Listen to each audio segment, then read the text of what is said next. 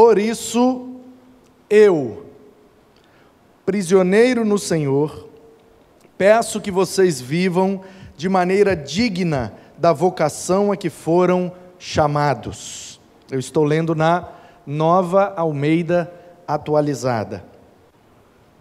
Versículo 2: Com toda a humildade e mansidão, com longanimidade, suportando uns aos outros em amor, fazendo tudo para preservar a unidade do espírito no vínculo da paz. Há somente um corpo e um só espírito, como também é uma só a esperança para a qual vocês foram chamados. Há um só Senhor, uma só fé, um só batismo, um só Deus e Pai de todos, o qual é sobre todos, age por meio de todos e está em todos. Amém. Esse tem sido o texto que nós temos trabalhado todo esse mês de agosto. E as palavras desse texto são tão preciosas, são tão profundas e carregadas de tanto significado, que as palavras desse texto têm dado as mensagens desse mês. Então, nós começamos a leitura desse texto na perspectiva desse tema, o ministério do relacionamento. E no início, nós então aprendemos que departamento é uma coisa, ministério é outra coisa. Departamento está mais focado nas coisas e nas atividades. Ministério está mais focado nas pessoas, nas vidas que são geradas e edificadas a partir desse ministério.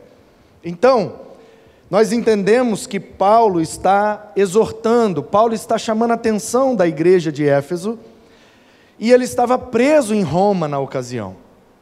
Então ele diz para os Efésios: Irmãos, eu estou preso.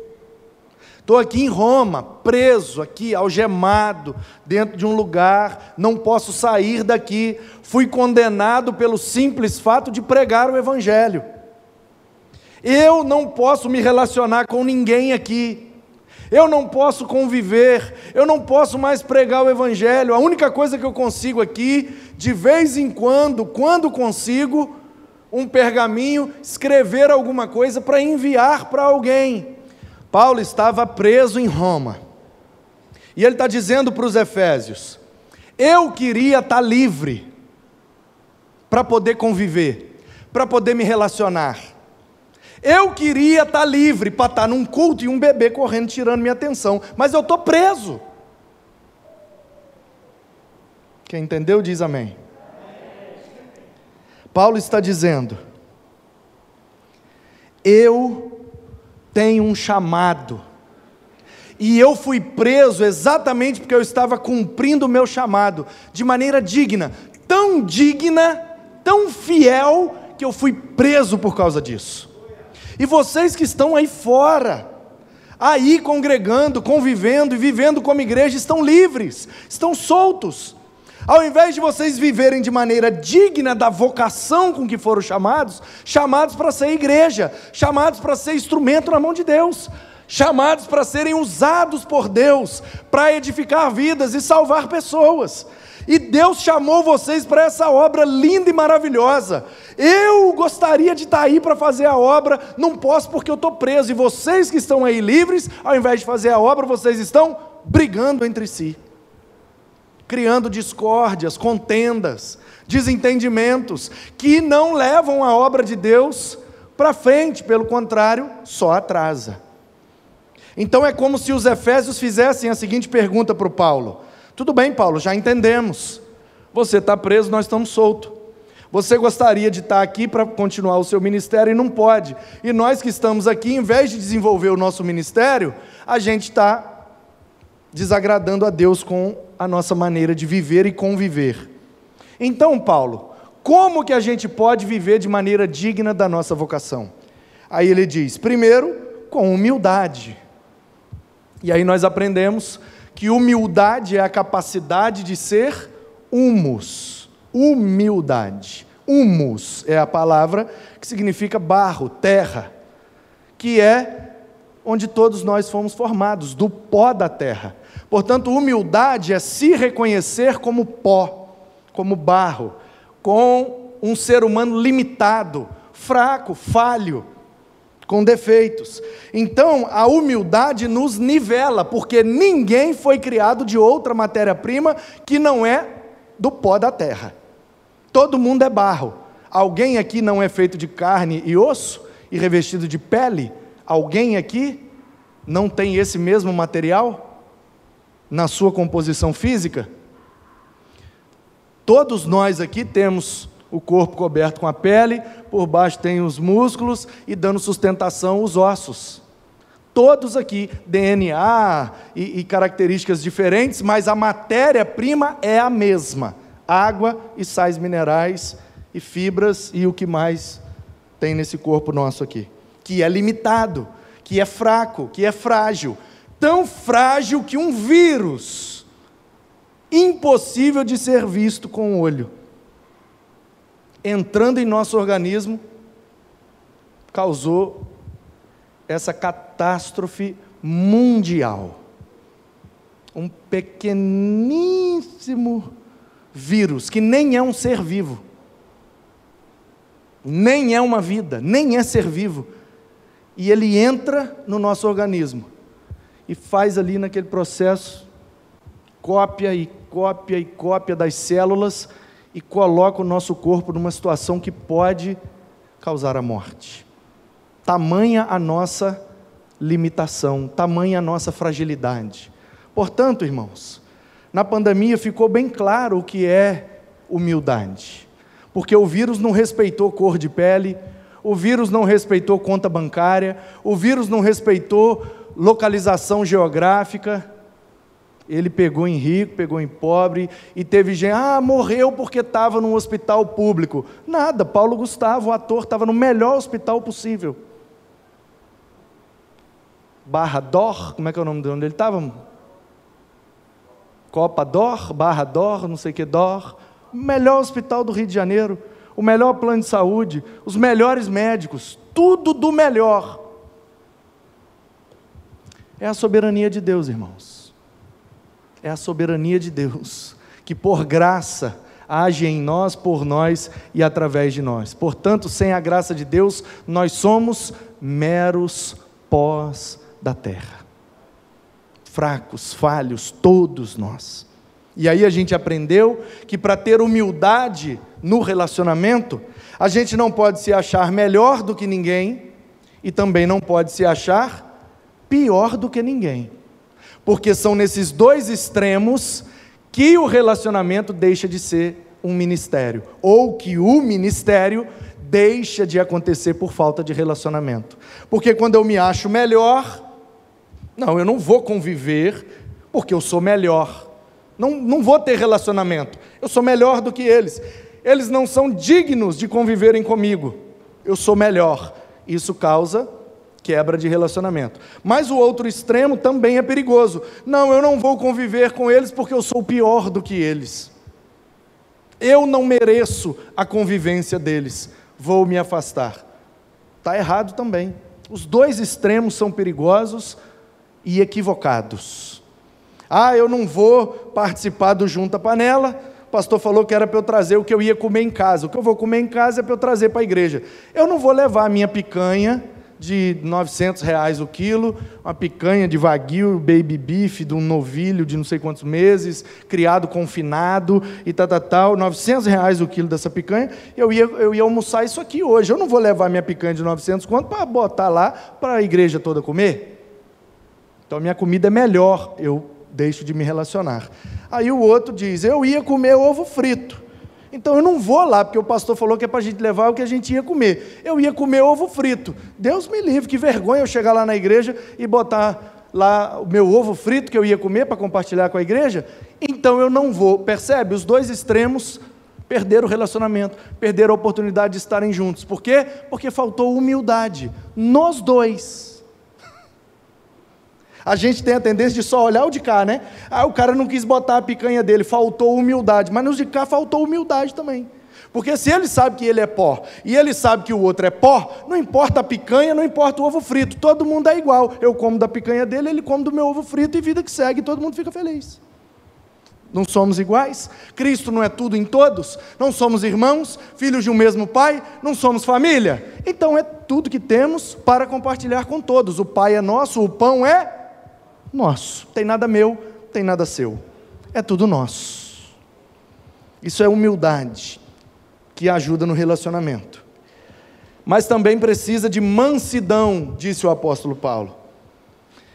Que a palavra grega aprendemos que é a palavra prautes, que, que na essência é a capacidade de não reação. Quando alguém consegue não reagir a um estímulo externo, está sendo manso, na perspectiva do idioma grego que Paulo usou para escrever isso aqui. Então, quando eu mexo com esse púlpito, quando eu chuto esse púlpito, quando eu bato nesse púlpito e ele não reage, ele está sendo prautes, está sendo manso, não está reagindo aos estímulos. E aí o Paulo diz: para que os nossos relacionamentos fiquem saudáveis, a gente precisa agir com mansidão. Não dá para sair reagindo a tudo, senão não tem relacionamento que perdure. Então, de vez em quando, é bom a gente engolir, cara de paisagem e vida que segue. Eu não tenho que responder a tudo, nem reagir a tudo. Olha, me xingou ali. Beleza, vamos embora. O que falaram de mim não me define. O que me define é o que Deus planejou e tem executado o propósito em mim e através de mim.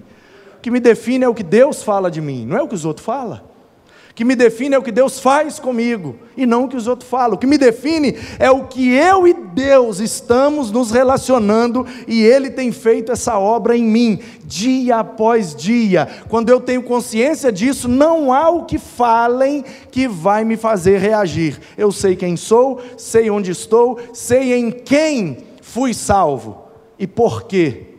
Pela graça, porque Ele me amou pode falar o que quiser, pode fazer o que quiser, eu não preciso reagir. Eu tenho, tenho a opção de não reagir. Quando a gente faz assim, o Novo Testamento diz que isso é fruto do Espírito e a gente está agindo com mansidão.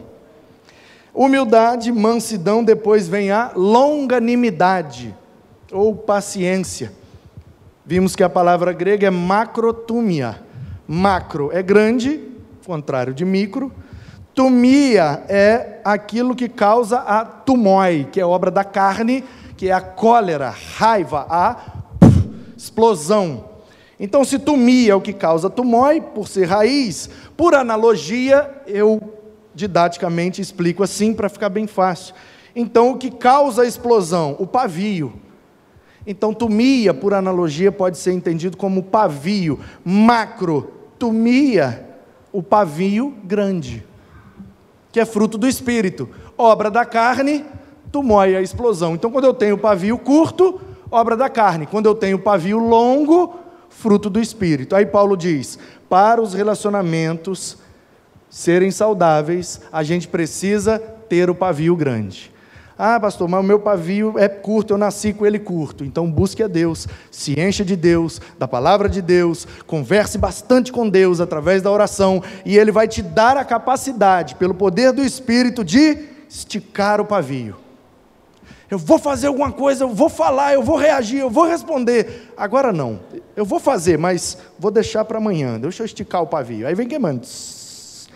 Aí quando chega aqui eu estico mais um pouco e vou esticando, esticando, esticando, até eu ter condições, com as minhas emoções equilibradas, com o meu perfeito juízo, se é que é necessário, de dar uma resposta e ter uma reação. Como aprendemos também com o pastor Edmilson, numa das mensagens, nós somos muito mais cristãos na reação do que na ação. Porque na ação eu planejo, eu vou fazer tal coisa. Como eu vou fazer? Ah, vou fazer assim, vou fazer tal dia, tal hora, com esse recurso, contando com essas pessoas. A minha ação eu planejo, então eu consigo agir de maneira cristã muito fácil. Agora é na reação que eu comprovo realmente o nível do meu cristianismo, porque a reação nem sempre dá tempo de planejar. Alguma coisa acontece, você precisa reagir imediatamente, e aí você reage com a sua natureza, com a sua essência, aquilo que está dentro, vlá, vem para fora e você nem percebe. Por isso que é muito mais difícil ser crente na reação do que na ação. Como é que a gente consegue? Com humildade, mansidão, longanimidade e suportando uns aos outros. Mas não é suportando no sentido de tolerando. Tolerar a convivência. Ai, eu não suporto fulano. Fulano é tão chato, pastor. Ai, não suporto ciclana porque é tão fofoqueira. Eu não suporto aquele menino que é tão mentiroso. Eu não suporto aquele que tem bafo, que tem chulé. Ai, não suporto, não suporto. Não é disso que a Bíblia está falando. A Bíblia está falando, a palavra é anecomenoi que é o que esse púlpito está fazendo para a minha Bíblia. Está suportando, nesse sentido de manter acima, dar suporte. O púlpito está suportando a Bíblia, mas não é suportar no sentido de tolerar, de conviver, de chateação, disso, de, de fazer ouvido de mercador, de se fingir de cego, de surdo. Não, é dar o suporte necessário para que a coisa fique em cima, ane comenoi, levar para cima, manter acima, ter em cima. Esse é o significado original. Então, o que é que nós devemos fazer nos nossos relacionamentos? Nós devemos jogar uns aos outros para cima. Temos que ser o suporte um do outro. Jogar você para cima, meu irmão jogar você para cima. Você é importante, você é mais importante que eu, você é mais inteligente que eu, você é mais crente que eu, você, você é top, velho, te joga para cima. Aí quando você está lá em cima, aí você me puxa lá de cima e o outro vem e ajuda, e a gente vai um empurrando o outro, e no final todo mundo melhorou um pouco. Quer que eu dê uma, um exemplo prático de anecomenói? O que eu acabei de fazer com o Rafael, o João e a Leila. É isso que é a necomenói. Entendeu ou não? Entendeu? Para quem está em casa e não entendeu, família preciosa aqui da igreja, o João, que estava na bateria, a Leila, eles têm dois filhos. O João, que é maiorzinho, desceu para o culto infantil. O Rafael, que é o simpaticão. Gente finíssima esse menino. Menorzinhos, faltou o voluntariado, não deu para ele descer. Provavelmente a Leila deve ter descido com ele e está lá usando a classe dos pequenininhos, com os brinquedinhos, as coisas pedagógicas lá. E aí ele ficou andando, ele estava chatinho, queria ficar no colo, estava meio coisa e tal, e tal, e tal. E aí ele andou, bababá, e eu senti que alguns irmãos estavam né, se distraindo, perdendo a atenção, e eu parei. E aí o que, que eu poderia pegar? O João, a Leila e o Rafinha e jogar eles para baixo. Né? Ô gente, esse menino andando aí está tirando atenção na igreja. Faz favor aí, ó, o pai do menino, a mãe do menino, esse menino tem mãe não, e tal, e blá, blá, blá, blá, blá, blá e criar aquele constrangimento e colocá-los como errados. Olha que tipo de pais são eles, deixando o menino andar livre pela igreja. Blá, blá, blá, blá, blá, blá. Eles iam se sentir diminuídos, menosprezados, iam sair por aquela porta e provavelmente não voltariam nunca mais. É ou não é, João? Então o que, que eu fiz? Anecomenói o João, a Leila, o Rafa são mais importantes que eu e mais importantes que a pregação, porque são vidas, então eu vou jogá-los para cima. Desculpa nós aí, não tivemos como atender essa demanda, vocês vieram com o menino, nós não tivemos como atender, a culpa é nossa, então perdoa nós, vocês valem mais. Nem que a gente tivesse que terminar o culto por causa do Rafael, terminava, porque culto a gente faz outro, mas se a gente perder essa família, como é que a gente cria outra família dessa? Onde que a gente compra outro João, outra Leila e outro Rafael? Outra panela a gente compra. Outra bateria a gente compra. Agora, outra família não compra. Portanto, quando a gente se relaciona na perspectiva do ministério, focado nas vidas, é assim que a gente age. Em toda oportunidade que tiver, a gente vai jogar as vidas para cima. Eles são mais importantes do que qualquer outra coisa. Então vou fazer de tudo. Pra, se for preciso, eu deito no chão para eles passar em cima de mim. Ah, pastor, nós estamos chegando aqui na igreja, nós não vamos entrar na igreja, não. Por quê, gente? Não, porque tem uma poça de barro aí na porta e a gente não quer sujar o pé. Não seja por isso, eu deito na poça de barro, você passa em cima de mim e vem e entra com seu sapato limpinho. Depois eu vou lá no banheiro e lavo e passo um papel e vem e tudo vida que segue. Eu vou jogar vocês em cima de mim, para vocês serem servidos através da minha vida. Isso é ministério, isso é relacionamento, isso é o que a Bíblia está dizendo de suportar uns aos outros. O que o púlpito faz para a Bíblia, eu tenho que fazer com você. E você tem que fazer com o outro, e o outro com o outro, com o outro, com o outro, e depois comigo e eu com vocês. Todo mundo fazendo por todo mundo, dando suporte para todo mundo melhorar um pouco mais. Amém?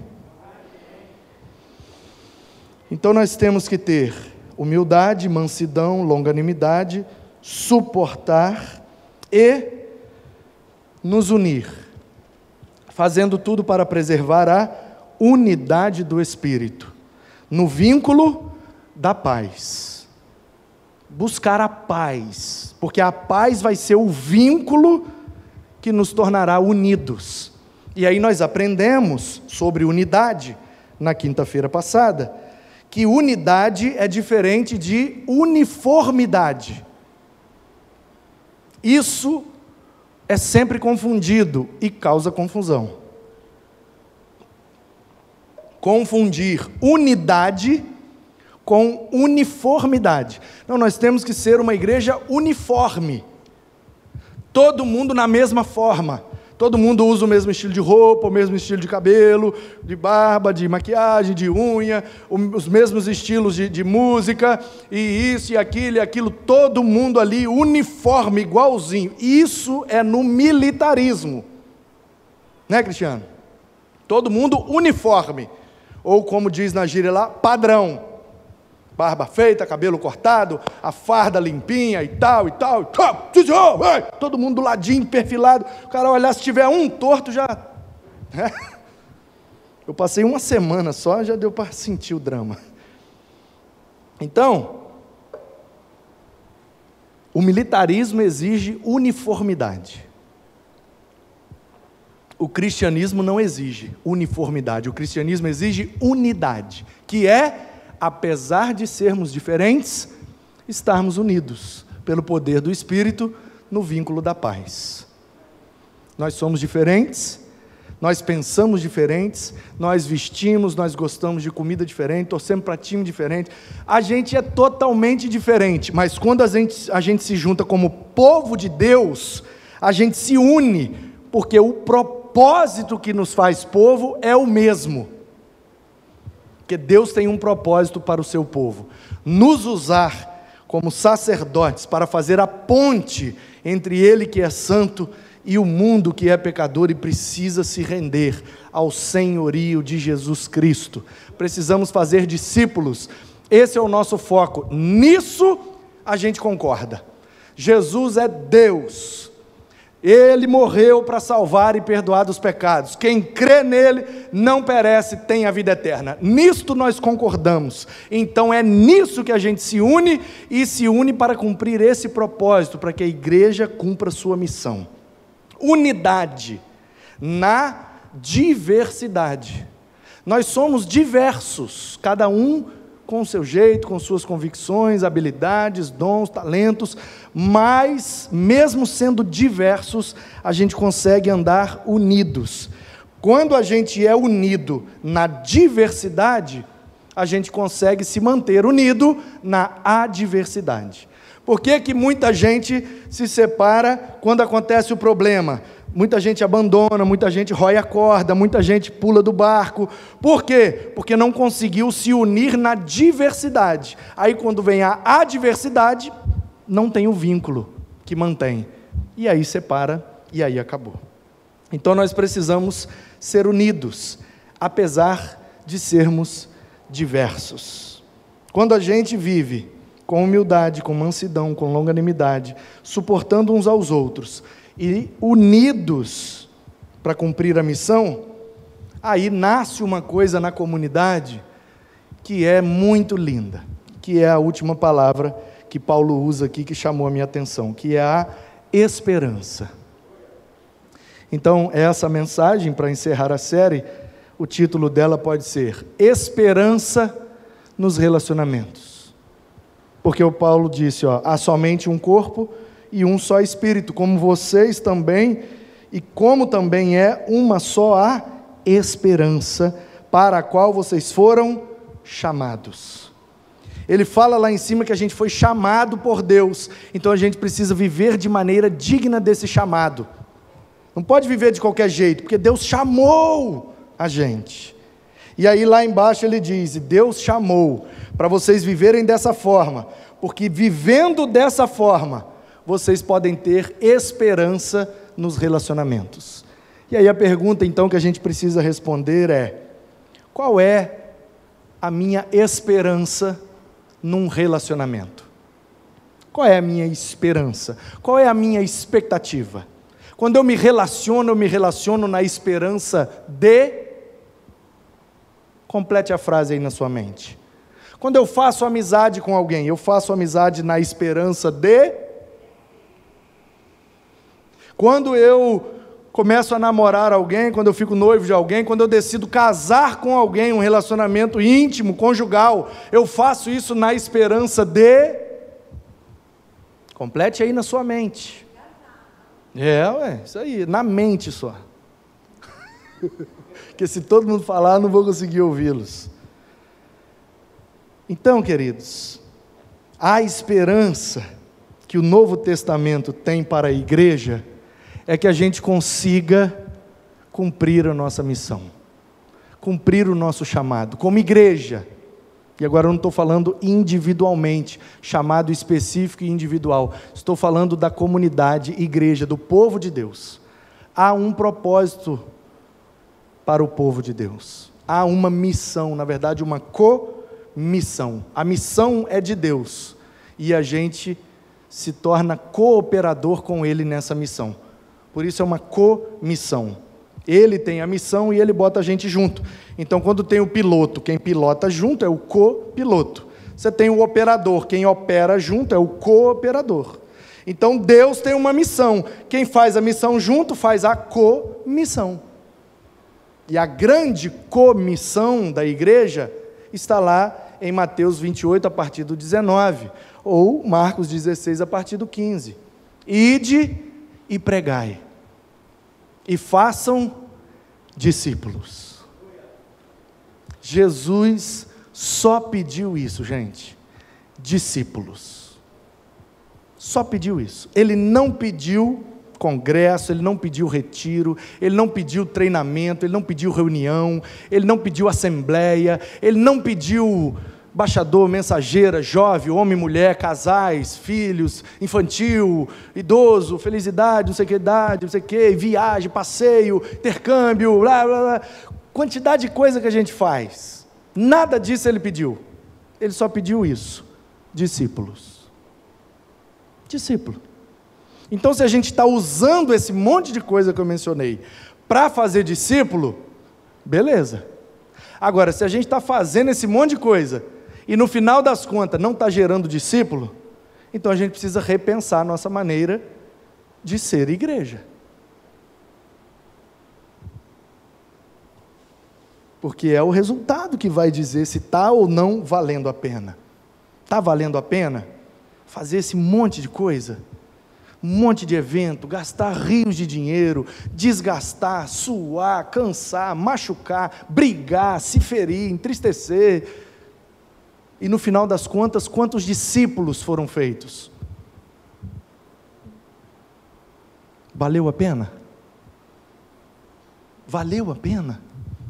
A quantidade de dinheiro que foi gasto, quantidade de energia desprendida, o risco que corremos, quantidade de mágoa que a gente causou uns nos outros. E quando você passa a régua, quando você sacode a peneira, Cadê os discípulos? Valeu a pena, gente? Essa é a minha esperança. Eu não sei qual é a sua, mas a minha esperança é essa: nos relacionamentos. Eu só me aproximo das pessoas na esperança de fazer discípulo. Não há outra expectativa no meu coração em qualquer lugar, com qualquer pessoa. Por que é que eu chego mais cedo e recebo ali embaixo todos? Para fazer discípulo. Por que é que eu prego como prego? Para fazer discípulo. Por que é que eu vivo como vivo? Para fazer discípulo. Até o basquete que eu jogo, para fazer discípulo. Para alcançar pessoas. Para falar de Jesus para as pessoas. Aproximar delas com essa intenção. Intencionalidade no ministério do relacionamento. Eu vou me relacionar com as pessoas com esse propósito, que é a única coisa que Jesus mandou fazer: discípulos. Essa é a minha esperança. Não sei qual é a sua. Não sei qual é a sua. Cada um de nós tem uma inclinação, cada um de nós tem uma expectativa, cada um de nós carrega no coração muitas coisas, que às vezes nem nós mesmos sabemos o que vai lá naquele cantinho, né? Que o Almeida traduziu como recônditos da nossa alma. Lá no porão, lá embaixo do tapete, lá. Qual é a expectativa mesmo, gente? Por que é que a gente vem aqui nesse lugar? O que é que nos trouxe aqui hoje? Qual é a esperança que está no nosso coração? Depende de nós.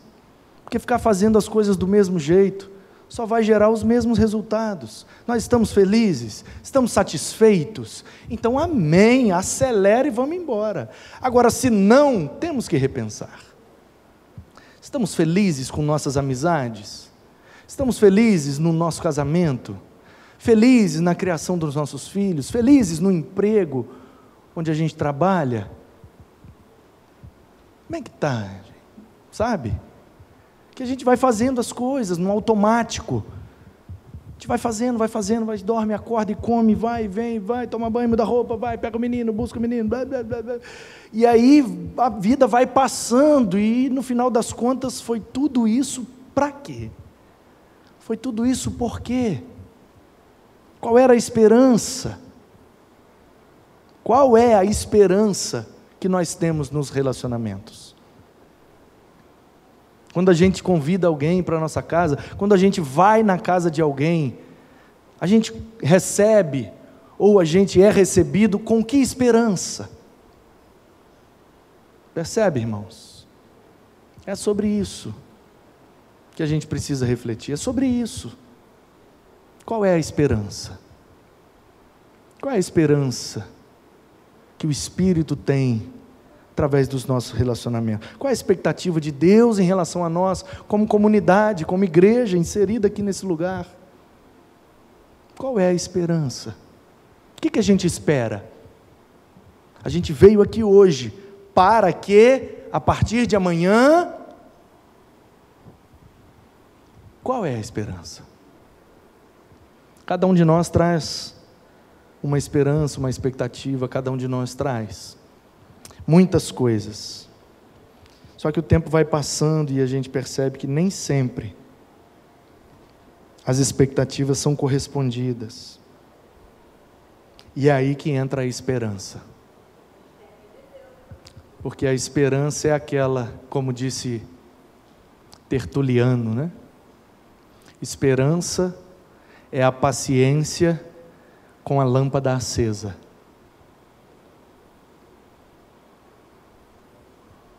Esperança é a paciência com a lâmpada acesa. E quando eu li isso, se eu não me engano é Tertuliano mesmo. Alguém joga no Google aí e confere, por favor. É um pai da igreja, segundo, terceiro século, por ali. Acho que é Tertuliano mesmo. E aí eu fiquei assim, como assim, né? Paciência com a lâmpada acesa. Aí eu simulei uma, uma situação cotidiana. E a gente que mora assim mais perto da praia, a gente costuma receber parentes, amigos, principalmente, né? Época de verão ou feriados prolongados. A gente vai morar perto da praia, a turma vem para nossa casa para aproveitar a praia. E aí, se alguém achar aí, confirma para mim, por favor. É isso mesmo? Obrigado, Sal. Esse catraca ainda está funcionando.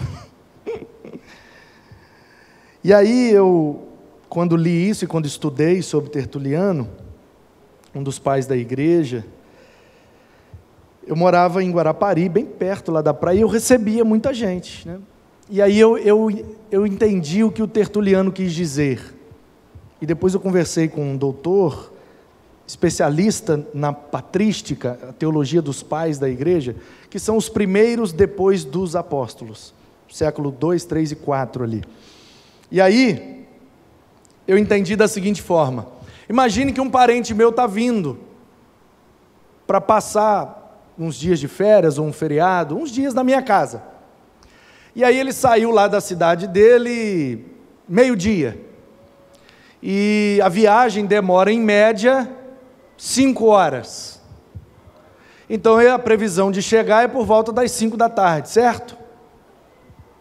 Aí eu me preparo, compro um pão, um queijo, um presunto, uma manteiga, um requeijão, tal, tal, tal, faço aquele cafezinho fresquinho, preparo o leite e tal, para receber. Vão chegar por volta das cinco, vão ser recebidos com um cafezão top da tarde.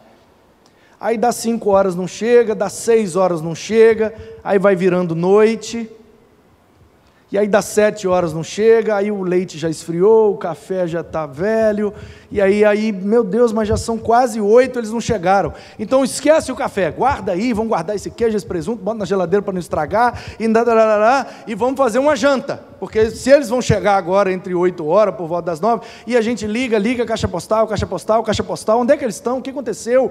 Um acidente, o carro estragou, onde é que estão? Meu Deus! A gente manda mensagem, WhatsApp, liga, liga, nenhuma resposta, nada. Então vamos fazer uma janta, e começa a fazer a janta, porque eles vão chegar mais tarde, então vamos fazer logo uma janta. A gente guarda as coisas do café, faz aquela janta. Nós estamos fazendo isso, as lâmpadas estão acesas, certo? E aí a gente faz a janta, bota lá, tampa e tal, fica esperando, da 9 horas, da 10 horas, da 11 horas, da meia-noite, não chegou. Aí a janta já esfriou, a gente já comeu, porque ninguém aguenta mais esperar. E aí a gente fica lá com aqueles pratos e tal, com aquela esperança, aquela expectativa, vai chegar. Aí dá uma hora da manhã, dá duas horas da manhã, dá três horas da manhã, todo mundo foi dormir e eu fiquei esperando. A lâmpada ainda está tá acesa, porque eu ainda tenho esperança, vai chegar. Aí o tertuliano disse assim: quando eu apago a luz, e vou deitar. Acabou a esperança. Não chega mais. Por isso que ele disse: a esperança é a paciência com a lâmpada acesa.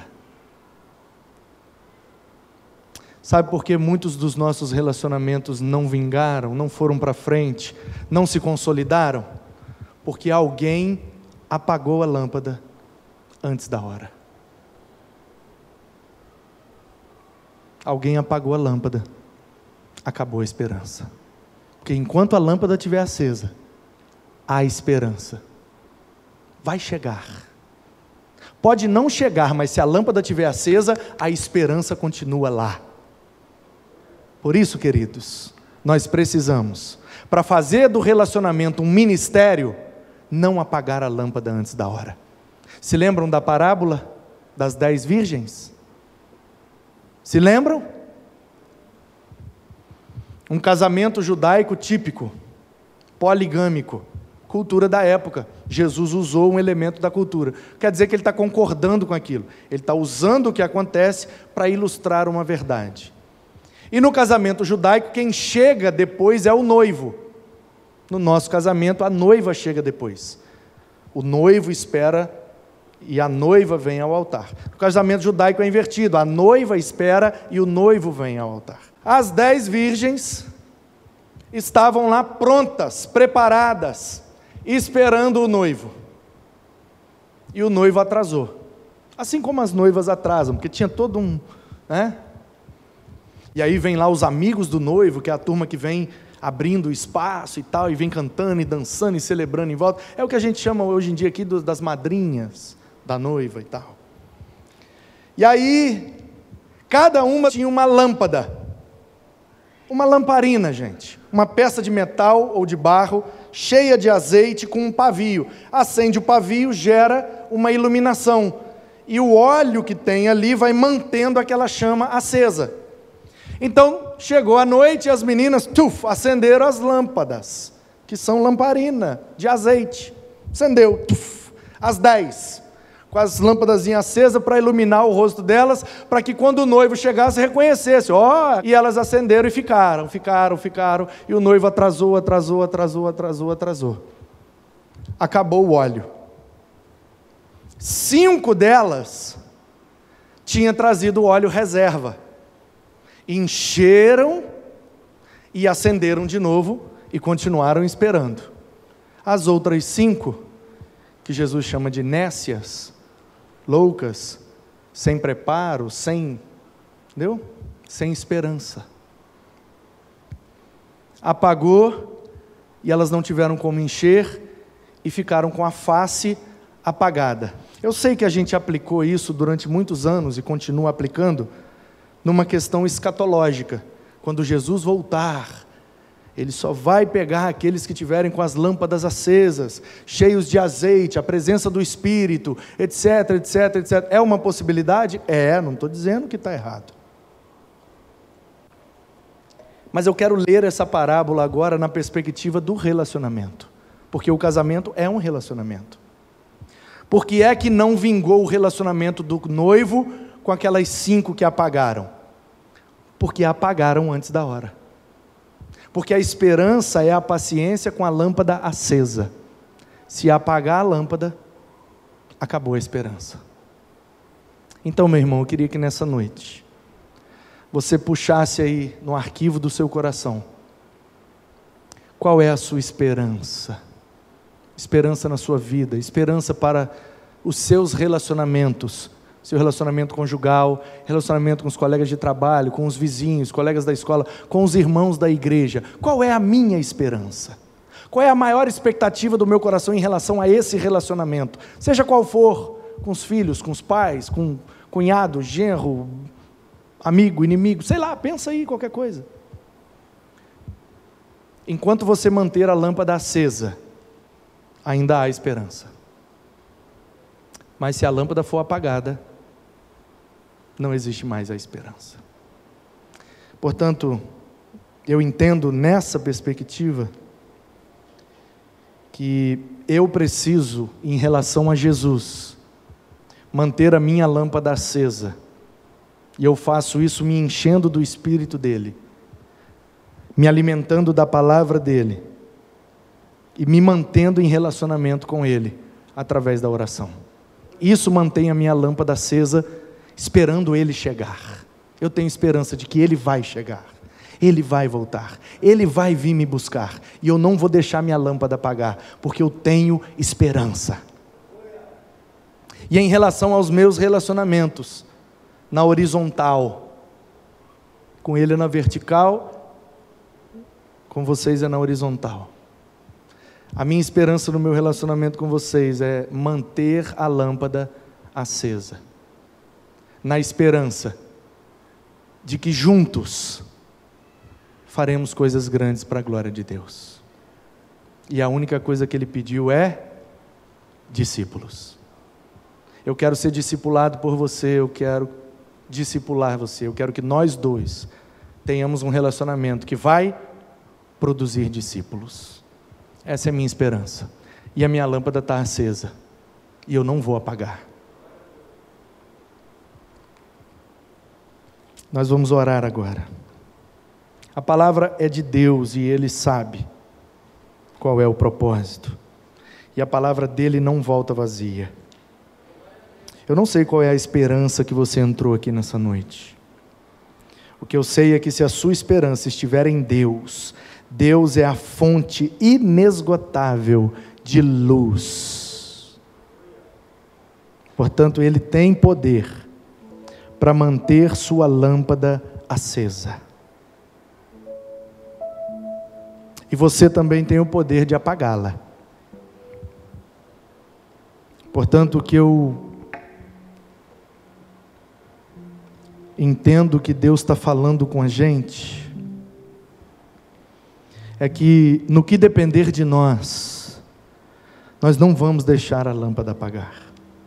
Nós não vamos apagar a lâmpada nós vamos contar com o poder de Deus, com a presença do Espírito e clamar ao Senhor para que a lâmpada continue acesa.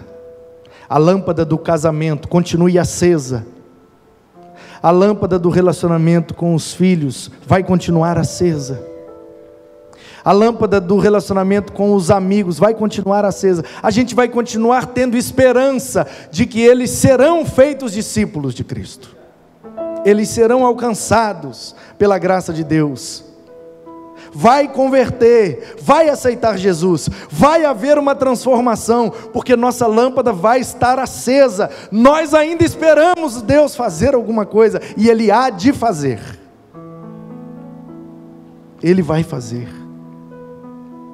O nosso papel é só manter a lâmpada acesa. E nós não vamos apagar. A chama arderá continuamente continuamente no altar, que é o nosso coração, a nossa vida.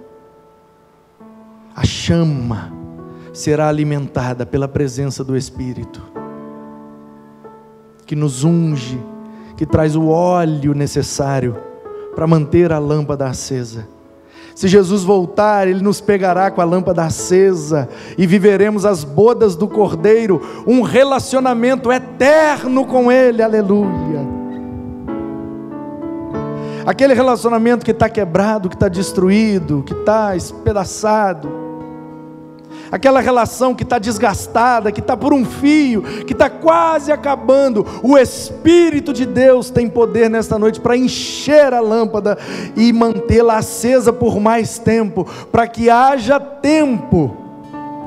E a nossa esperança é que haja tempo para a solução chegar haja tempo para restauração chegar, que haja tempo para revitalização acontecer, que haja tempo, Senhor, para tudo ser colocado no seu devido lugar. E nós, nos relacionando com essa esperança, juntos vamos cumprir a missão do Senhor. Juntos vamos cumprir o nosso propósito como igreja.